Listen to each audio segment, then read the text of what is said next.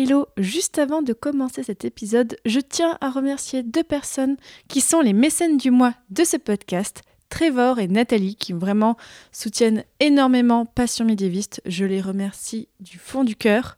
Et si vous aussi vous voulez soutenir Passion médiéviste, eh bien je vous dis rendez-vous à la fin de l'épisode ou alors directement sur le site passionmédiéviste.fr slash soutenir. Et maintenant, place à l'épisode du jour. Le Moyen Âge est à la mode et j'en suis très heureux parce que je crois que cette époque a été absolument décisive. Je t'ai dit qu'elle soutenait sa thèse le 28 Une thèse euh, sur quoi? Les chevaliers paysans l'ont mis au lac de Paladru. Au lac de? Paladru Passion médiéviste, l'histoire médiévale vue par ceux qui l'étudient.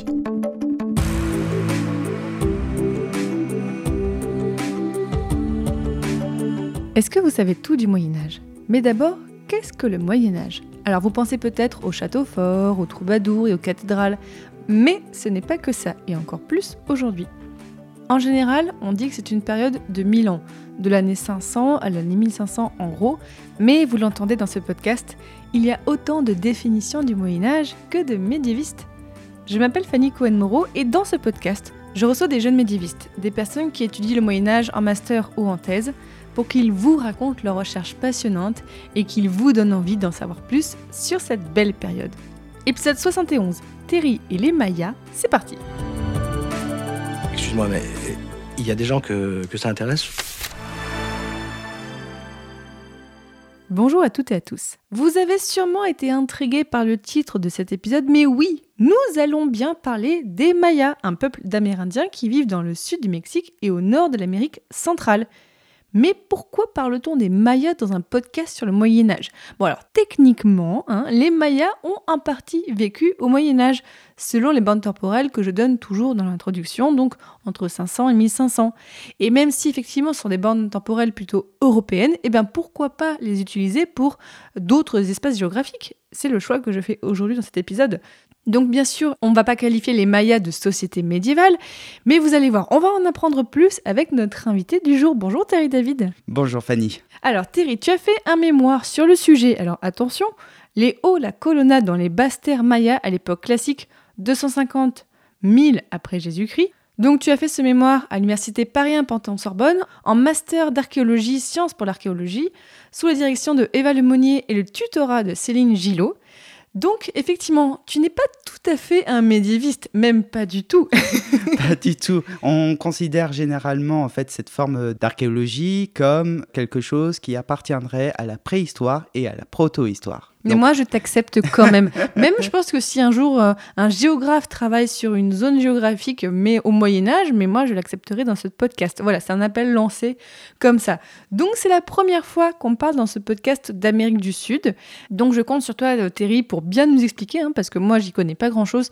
Explique-nous, fais-nous voyager. Sur quelle zone géographique est-ce que tu as travaillé? Je l'ai dit tout à l'heure, ton sujet parle des basses terres mayas, mais ça veut dire quoi en fait? Effectivement, je travaille sur les basses terres, donc euh, ça comprend la péninsule du Yucatan, la petite bosse que vous voyez généralement entre l'Amérique du Nord et l'Amérique du Sud. Donc c'est vraiment ce qu'on appelle la Mésoamérique, donc ce qui est euh, au milieu. voilà. Donc c'est le Mexique actuel, c'est ça? Exactement, en partie le, le Mexique, puisque on rappelle que on a le Yucatan qui fait partie du Mexique effectivement, mais on a euh, le Belize le Guatemala donc, et le Honduras. Donc, euh, ce sont des pays qui rentrent aussi dans, cette zone maya. Et sur quelle période historique est-ce que tu as travaillé et qu'est-ce que tu appelles l'époque classique pour les Mayas? Alors, nous avons plusieurs sous-périodes. Donc, euh, on a l'époque formative. Donc, euh, on rappelle, c'est euh, 2500 à 1200 euh, avant Jésus-Christ. Ensuite, on a le pré-classique. Donc, on est euh, sur euh, du 1200 à 250. Et le classique, donc là où je travaille, c'est 250 à 600, 800. Et on a le post-classique qui vient après, donc euh, du 800 à 1000. Donc du coup, nous avons le post-classique juste après. Et quelles sont les premières traces qu'on a de la civilisation maya? Est-ce qu'on peut dire depuis quand existe cette civilisation?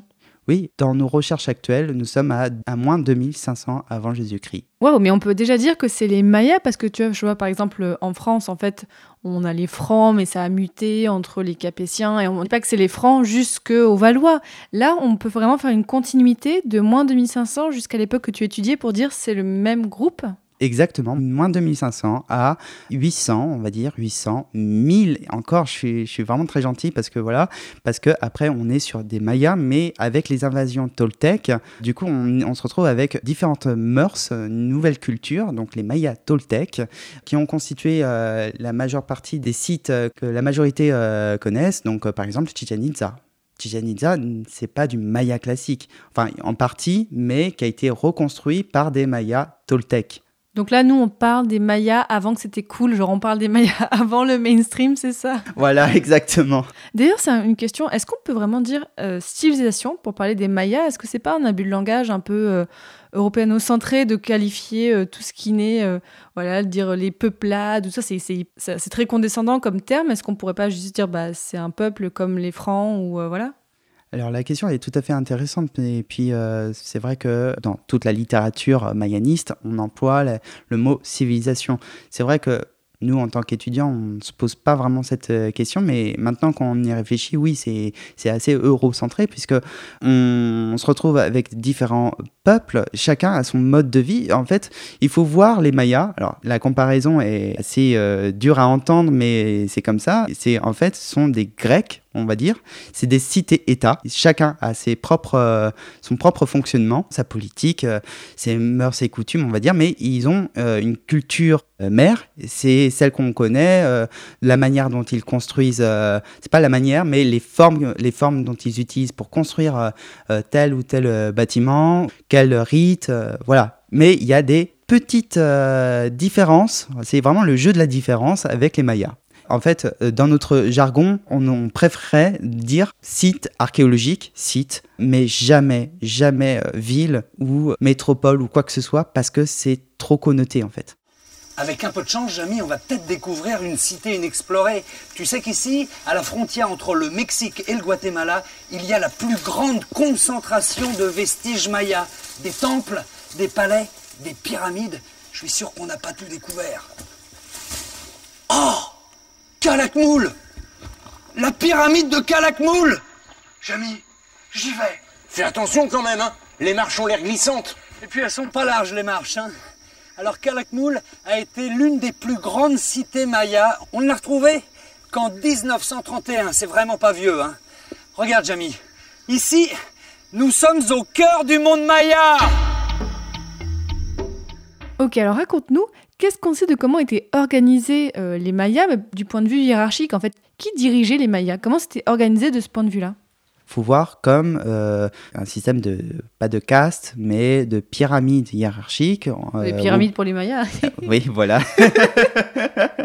Pardon. Oui, c'est ça, c'est tout à fait ça. Et euh, justement, euh, au bas de l'échelle, on a les prisonniers, les esclaves. Ensuite, nous avons les paysans.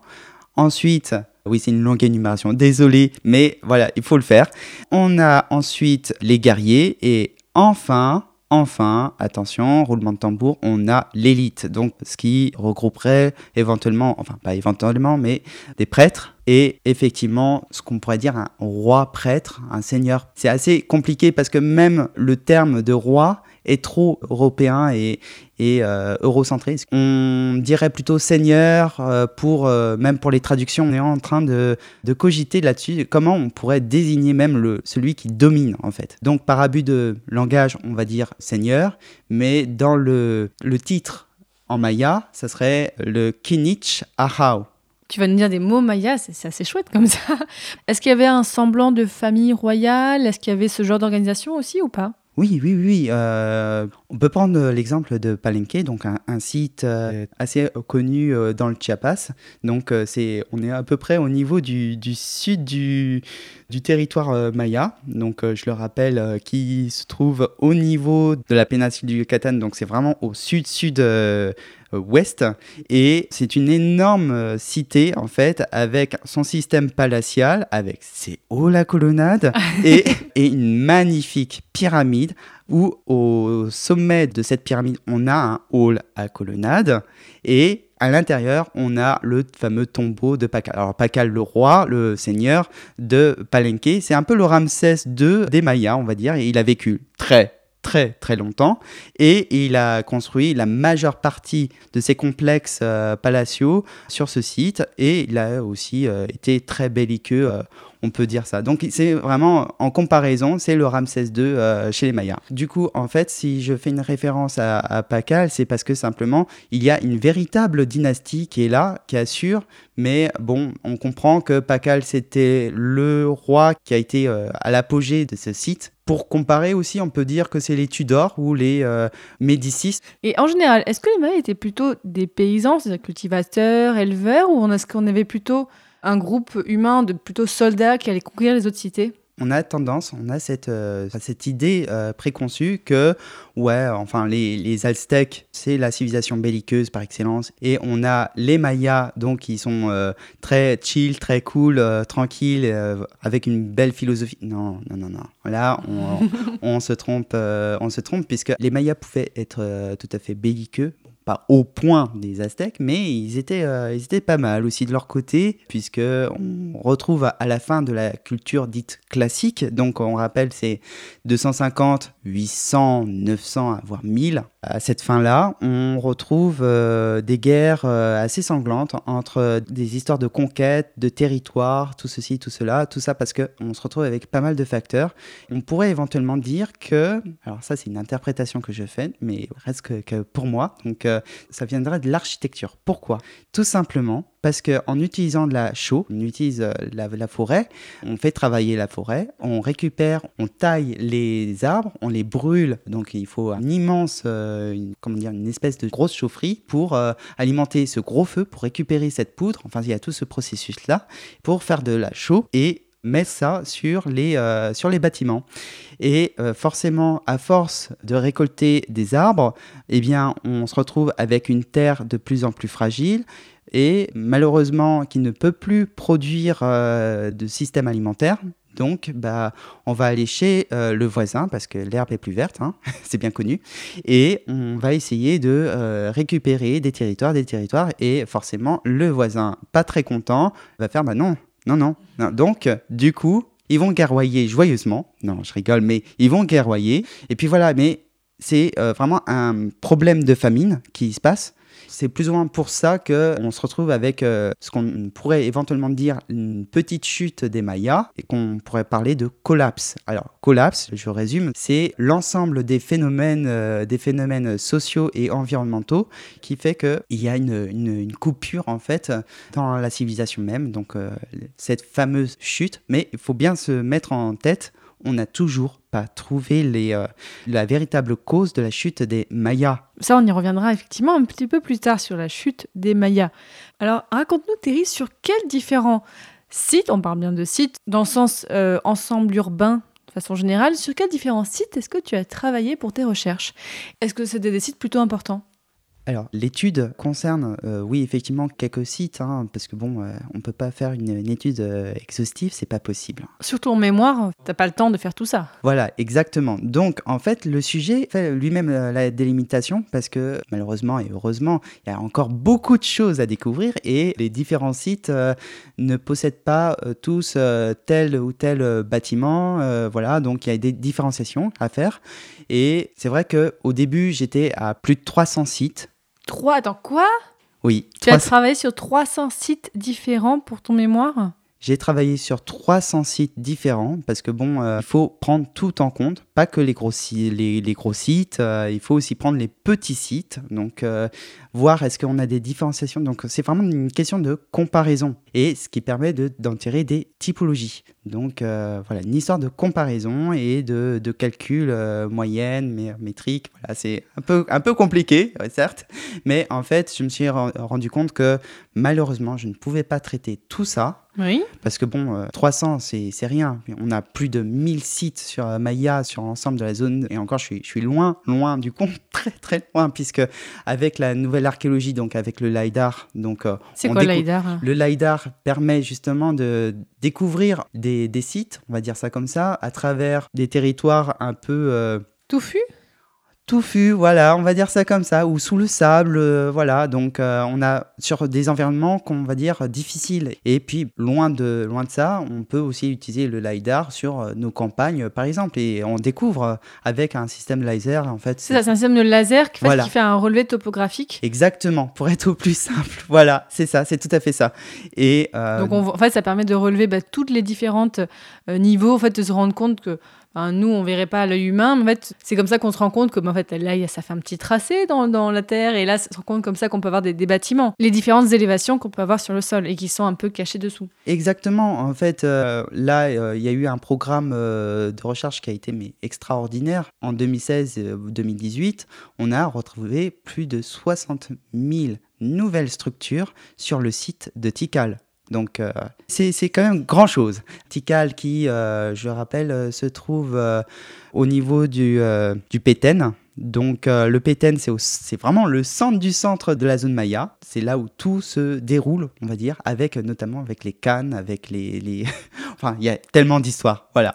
Et donc, quels sont les principaux sites sur lesquels tu as travaillé? Les plus importants, on va dire? J'ai pris Tikal, j'ai pris euh, Chichen Itza. j'ai- Alors oui, je vous donne des noms, mais, euh, mais aussi des tout petits comme euh, Kounlich. Bon, ça paye pas de mine, mais c'est intéressant. Ou euh, Ikil, ou euh, voilà, il y, a- tellement de, de sites intéressants. Mais ce qui se passe, c'est que, comme je l'ai dit, l'étude de l'archéologie du bâti, c'est quelque chose de novateur. Donc euh, le temps de prendre en considération chaque élément et tout. Donc les plans sont assez assez flou, on a encore pas mal de, choses à refaire, à revenir. Et là, par exemple, euh, j'ai repris le travail d'un grand spécialiste, euh, donc euh, Andrews, qui a répertorié avec sa femme donc tous les sites mayas, enfin une grande partie des sites mayas.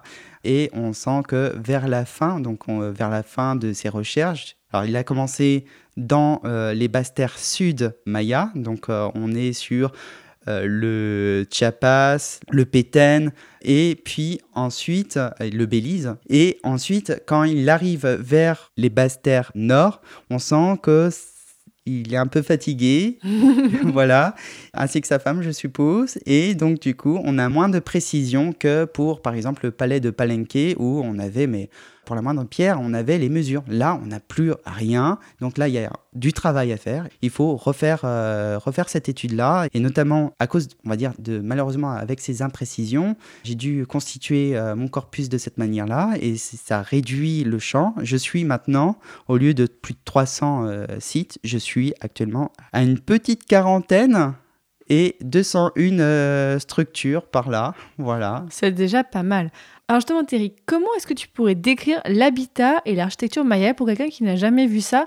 Quels sont les éléments qui permettent l'unité dans l'architecture maya?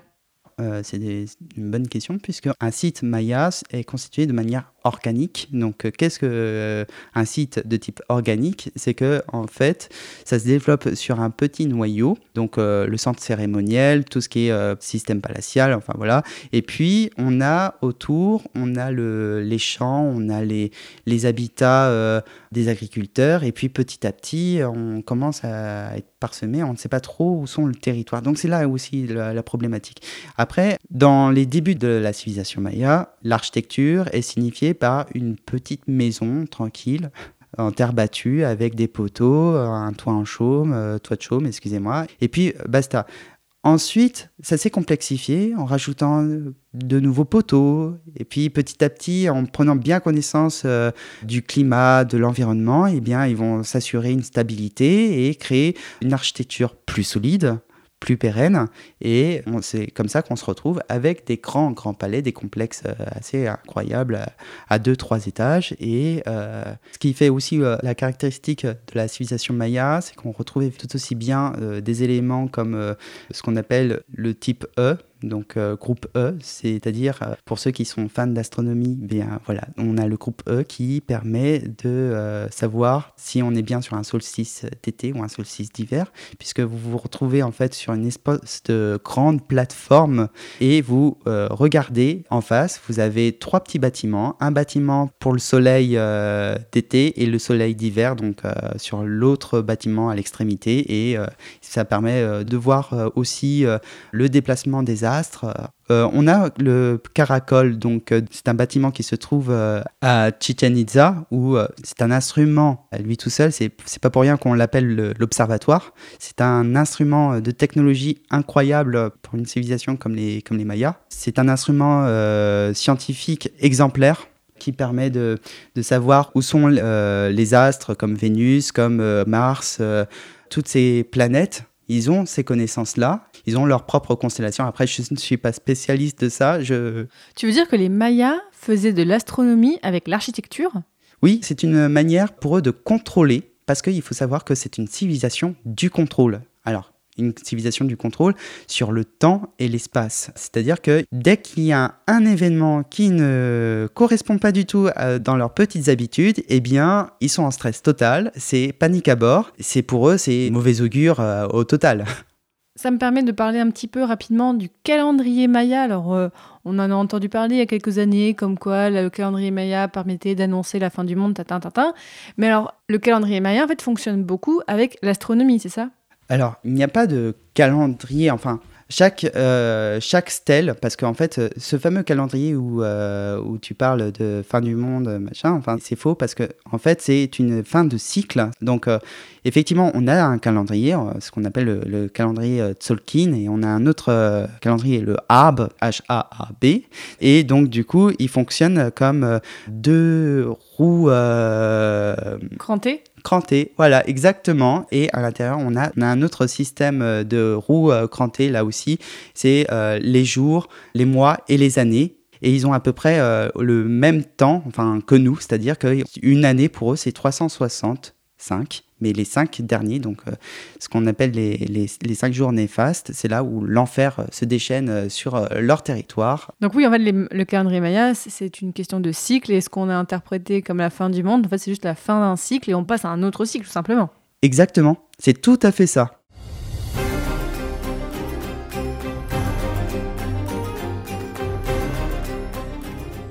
C'est entre les années 300 et 900 que se développe en Amérique l'une des plus brillantes civilisations, celle des Mayas, un peuple qui apparaît vers l'an 2600 avant Jésus-Christ.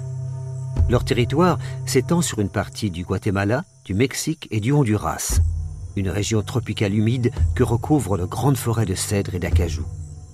Les Mayas sont de très bons mathématiciens. Ils connaissent le calendrier de 365 jours, le nôtre. Dans la ville de Copan, des temples ronds devaient servir d'observatoire astronomique. Les Mayas croient que la Terre est carrée et plate, chacun des angles représentant une couleur. Le rouge à l'est, le blanc au nord, le noir à l'ouest, le jaune au sud.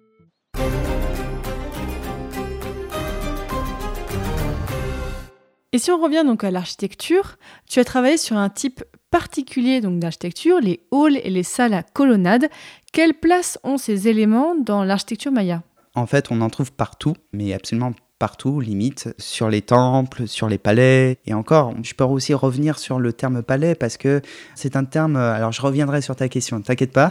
c'est juste que je mets un petit, un petit point sur les palais. C'est un terme qui a été utilisé par les Espagnols au XVIe siècle parce qu'ils ne pouvaient pas savoir à quoi pouvaient correspondre ces grands, grands bâtiments à, deux, trois étages avec plusieurs colonnes. euh, enfin, ça ressemblait presque à des palais européens. Donc, ils, ils donnaient le terme palacio pour dire palais. Et en fait, malheureusement, on a gardé ce terme, euh, ce terme générique pour se comprendre entre spécialistes et puis bah, pour parler de manière vulgaire. Mais Actuellement, ça fait encore débat, on ne sait toujours pas comment les, nommer. Enfin, c'est une question qui est encore très épineuse puisqu'on a justement un ouvrage qui traite euh, sur cette problématique-là, donc Maya Kingship, donc euh, lors du dernier, ce qu'on appelle symposium, donc une grande assemblée euh, dans l'année où, où on essaye de trouver, de dé- redéfinir un peu certains termes qui sont encore mal exploités et malheureusement encore, on reste encore sur des euh, imprécisions. Maintenant, je reviens sur mes hauts la colonnade. Alors, oui, euh, on les retrouve sur les palais, sur les temples, etc., etc. Mais en fait, qu'est-ce que c'est qu'un haut la colonnade? Eh bien, dans mon mémoire, j'ai traité en deux temps. Le premier temps, c'était de savoir, mais qu'est-ce que c'est qu'un hall à colonnade? J'ai défini chaque terme, hall et colonnade. Oui, oui, oui, ça fait euh, un peu bizarre, mais euh, c'était très important pour savoir c'est quoi. C'est un abus de langage, c'est quoi vraiment? Et en fait, je me suis retrouvé devant un gros problème, c'est que on utilise à tort et à travers ce terme-là. Et quand je commençais à en parler euh, autour de moi avec les spécialistes, c'était déjà très problématique parce que dans la tête euh, des chercheurs, eh bien, ça correspondait à ce type de bâtiment, puis à d'autres types, et puis, euh, mais ça revenait plus ou moins au même, mais sans vraiment être. Donc là, la première partie de mon mémoire, c'était pour traiter la définition de hall à colonnade pour devenir structure ou salle à colonnade. Et encore, le terme est très très gros parce qu'en fait, on ne peut pas parler de, de, colonnade là aussi parce que ça discriminait forcément les autres supports verticaux.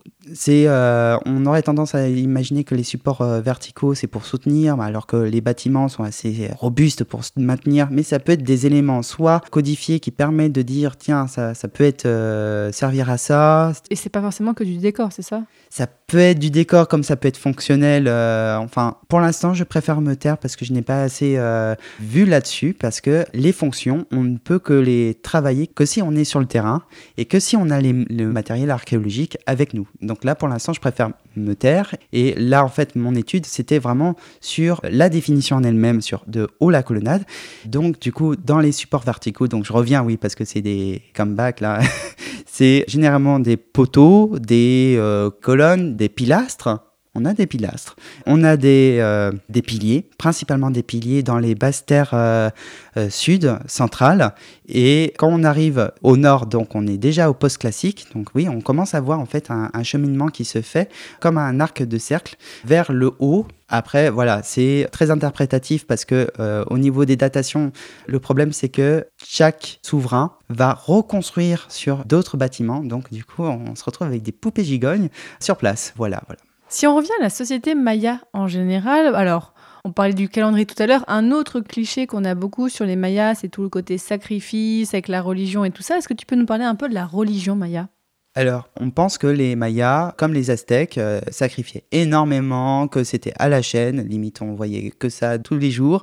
Non, non, non, s'ils sacrifiaient, c'était vraiment en cas d'extrême urgence. Par exemple, on pouvait sacrifier un enfant, une enfant, pour ramener la pluie, pour ramener ceci, cela, parce que c'était la dernière chance. On faisait des sacrifices, ça peut être euh, des sacrifices quotidiens, ça, ça va être le souverain qui va le faire. C'est-à-dire qu'il va se percer le prépuce. Pardon De façon quotidienne? Quotidienne, pratiquement. Mais non, non. oui, oui. Et soit se percer la langue, et ça, avec un, seul instrument, donc on imagine, eh bien, c'est pas quelque chose d'assez petit, c'est quelque chose d'assez euh, costaud, ce qu'on appelle l'aiguillon de raie. Donc, il se perçait et euh, attachait tout ça pour bien faire couler le sang avec une petite ficelle. Donc, il passait, il passait, il passait à travers la langue ou le prépuce selon le, le, rite. Et on mettait le sang qui coulait directement dans une petite coupelle et on faisait brûler avec l'aide du papier euh, imbibé de sang. Voilà. Ah oui, bah, je m'attendais pas à ça en posant cette question. Euh, donc c'est une forme de sacrifice, mais sans forcément la tuer quelqu'un. C'est juste un sacrifice corporel. Exactement, euh, pour le bien euh, de la communauté. Donc ce qui forme aussi l'unité. Et si c'est pour le bien de la communauté, je comprends.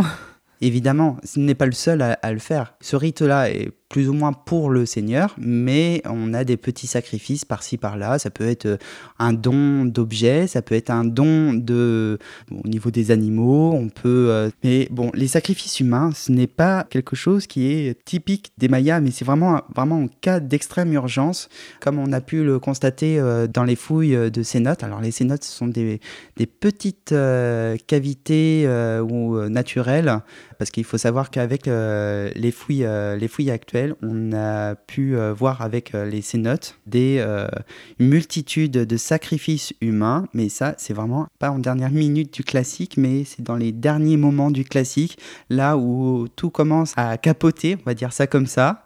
Et on voit qu'il y a de plus en plus de squelettes euh, femmes, enfants, personnes âgées. Tout le monde y passait. Enfin, tout le monde y passait. Oui, sauf les hommes, euh, bizarrement. Si, si, si, il y a des hommes, il y a des hommes. Mais on retient qu'il y a beaucoup d'enfants, tout simplement parce que ce sont les offrandes les plus précieuses qu'on puisse avoir, qu'on puisse donner à un Dieu. Donc c'est la mort de son propre enfant.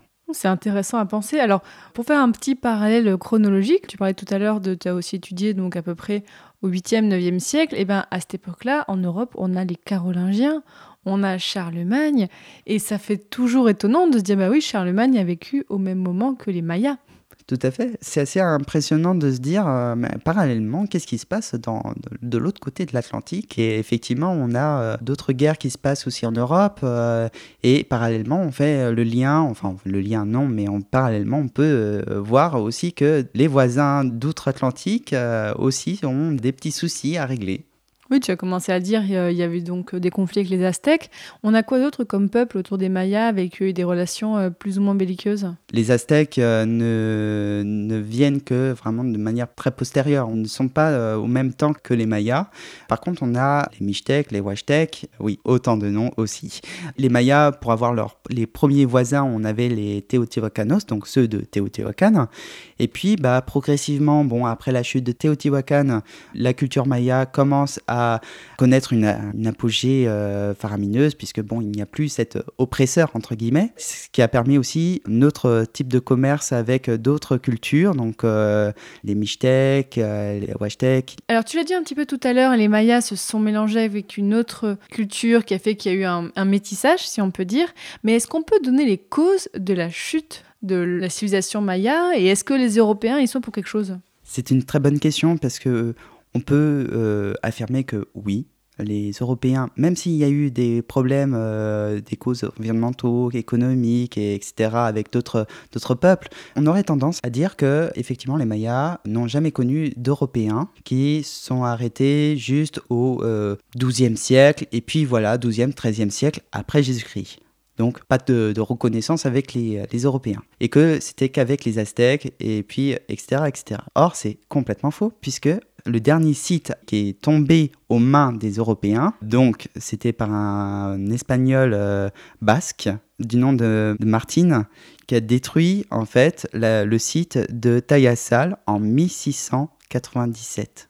Ah oui, donc bien après le début des découvertes et compagnie. Exactement. En fait, Martin de Ursois, un conquistador espagnol basque, qui a effectivement conquis n'a pas détruit. Enfin, il y a eu une longue, euh, de longues décennies avant que ça soit euh, détruit, mais a essayé de conquérir euh, cette cité parce que c'était le dernier site maya connu, enfin le dernier euh, bastion euh, des Mayas. Et effectivement, il y avait encore pas mal de gens qui vivaient et tout ça, donc ça prouve que la civilisation maya était encore bien vivante.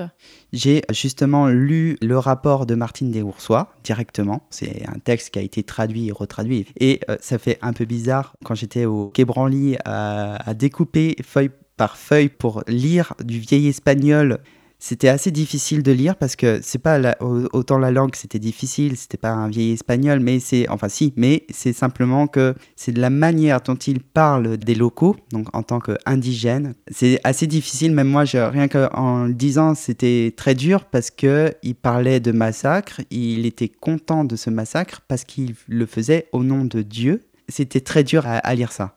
Alors tiens, justement, je voulais te demander, parce que on a beaucoup parlé d'archéologie jusqu'à présent, mais effectivement, tu t'es aussi appuyé sur des textes pour tes recherches? Alors pour euh, composer ma, recherche, effectivement, euh, j'ai dû passer par euh, toute la littérature qui me venait en main. ça peut être des articles, ça peut être des livres, ça peut être tout tout, tout, tout ce que je pouvais retirer pour, au niveau des hauts la colonnade. Et ça a été très difficile. Déjà, j'ai fait une étude de deux ans et la première année, ça a été, ça a été une année désastreuse parce qu'en en fait, euh, il y a très peu euh, d'études dessus. J'ai composé avec euh, trois, trois articles, trois, quatre articles qui traitent de manière synthétique ou parler directement mais sans vraiment rentrer dans le sujet. Bon, après, c'est le but de ma recherche aussi, c'est de pouvoir découvrir à quoi correspondent ces hauts la colonnade, mais les plans sont, on va le dire, sont inexacts, c'est-à-dire que on n'a pas de, nord-sud ou d'autres euh, n'ont pas de système de graduation. Donc euh, là, ça devient très compliqué. quand il faut euh, énumérer les sites, quand il faut dire bah tiens ça ça fait tel ou tel mètre, bah non, tu, on peut on peut rien faire. Donc c'est pour ça qu'en fait mon sujet, au lieu de 300 sites, je me suis retrouvé avec 40 parce que je pouvais pas composer un mémoire avec que des points d'interrogation. Et tu as pu lire aussi donc des rapports de fouilles parce que bah on... bon je pense qu'on l'a compris, tu n'y es pas allé, t'as pas pu faire des recherches sur place. Effectivement, je ne pouvais pas euh, aller euh, directement euh, sur place, mais euh, on fait avec ce qu'on a. Donc, c'est-à-dire que non, je n'ai pas pris, euh, je n'ai pas les rapports de fouilles. Donc, euh, ça, c'est sous clé. Je peux rien faire avec. Il y en a pas qui ont été publiés qui permettraient de, de travailler dessus?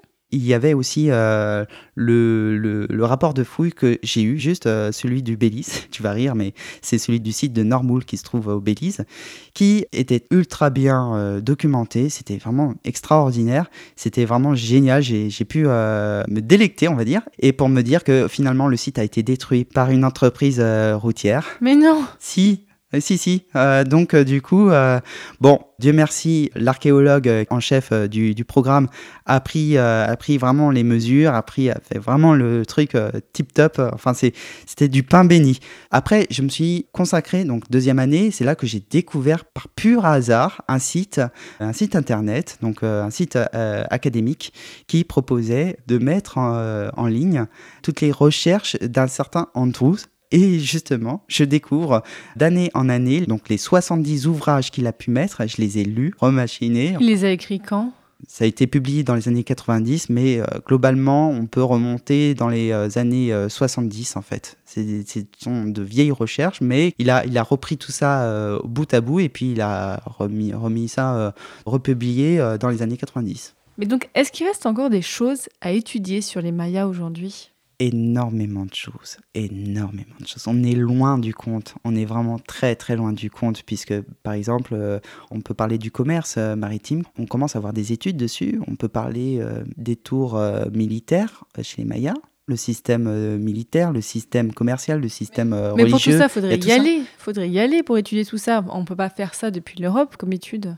Et voilà, exactement. Euh, je pense que ça va être euh, pour le prochain chapitre, ça, ça va être euh, d'aller, let's go en, Amérique, et puis voilà. Tu aimerais faire ça? Ah bah oui, oui, oui, oui. Alors là, Ah bah. franchement, oui. Et est-ce que c'est prévu? Est-ce que tu as déjà commencé à y réfléchir concrètement? Alors, on a effectivement des, euh, des bourses euh, dédiées à ça pour pouvoir partir. Bon, sans surprise, euh, j'ai pas pu euh, obtenir ces bourses-là parce que j'ai eu des soucis par-ci, par-là. Enfin bref, pas pu. Mais bon, je retenterai l'année prochaine, il n'y a pas de problème. Et puis, sinon, si je ne peux pas encore avoir ce- cette possibilité, eh bien, je prendrai euh, dans mon compte épargne et puis voilà. Alors justement, pour finir, Terry, est-ce que tu aurais des conseils à donner pour des personnes qui voudraient étudier, alors soyons général des civilisations précolombiennes, bah, en tout cas depuis l'Europe Le gros conseil que je peux donner quand on est européen, qu'on est un occidental et que, ou même n'importe, enfin, et qu'on veut étudier les civilisations précolombiennes, ou n'importe quelle civilisation, c'est d'essayer d'oublier tous ces propres concepts, ces notions que nous avons, nous, en tant qu'occidentaux, c'est-à-dire qu'il faut oublier notre propre culture et d'ingérer la, culture qui nous intéresse, ce qui permet de nous mettre dans un état, on va dire, autre pour pouvoir euh, comprendre au moins une petite notion de telle ou telle culture. Enfin, moi, c'est comme ça que je fonctionne. Je refuse catégoriquement d'arriver comme un conquistador. euh, voilà. Je veux absolument comprendre et me mettre. Pas, on peut pas être dans la peau de quelqu'un qui est issu d'une autre culture parce que c'est un autre mode de pensée. C'est ça qui est très difficile comme, comme jeu. Faut le faire. Faut, faut essayer. Et puis, euh, c'est pas essayer, c'est à faire. Désormais, chers auditeurs et auditrices, vous en savez beaucoup plus sur les Mayas. Et oui, on n'en avait jamais parlé dans ce podcast, maintenant vous en savez beaucoup plus. Donc merci beaucoup Terry David et bah, bonne continuation pour tes recherches. J'espère que tu pourras voguer vers, vers d'autres rives pour euh, étudier tous ces Mayas encore plus. Donc auditeurs, auditrices, comme d'habitude, vous le savez, sur le site passionmédiéviste.fr, je mettrai un article en lien avec cet épisode. Donc on mettra des cartes, on mettra plein de choses pour que vous aidiez à vous retrouver. Si vous voulez en savoir plus sur les Mayas, alors je peux vous conseiller aussi un autre podcast, le podcast Culture 2000, qui a consacré il y a quelque temps un épisode aux Mayas. Donc je vous mettrai un lien dans la description de l'épisode. Et si vous voulez soutenir ce podcast, eh bien vous savez déjà que vous pouvez le faire en parlant du podcast autour de vous le plus possible. Et si vous voulez contribuer au développement de ce podcast et au financement participatif, eh bien je vous explique tout sur le site passionmédiéviste.fr slash soutenir. Et ce mois-ci, je tiens à remercier Lexine, Rino, Laure, Claire, David, Florent, Loïc, Thomas, Virginie, Frédéric et Laura. Merci beaucoup à tous les mécènes de ce podcast. Et dans le prochain épisode de Passion médiéviste, on parlera d'un sujet totalement différent, mais vous allez voir, il va être passionnant. On va parler des carreaux de pavement. Salut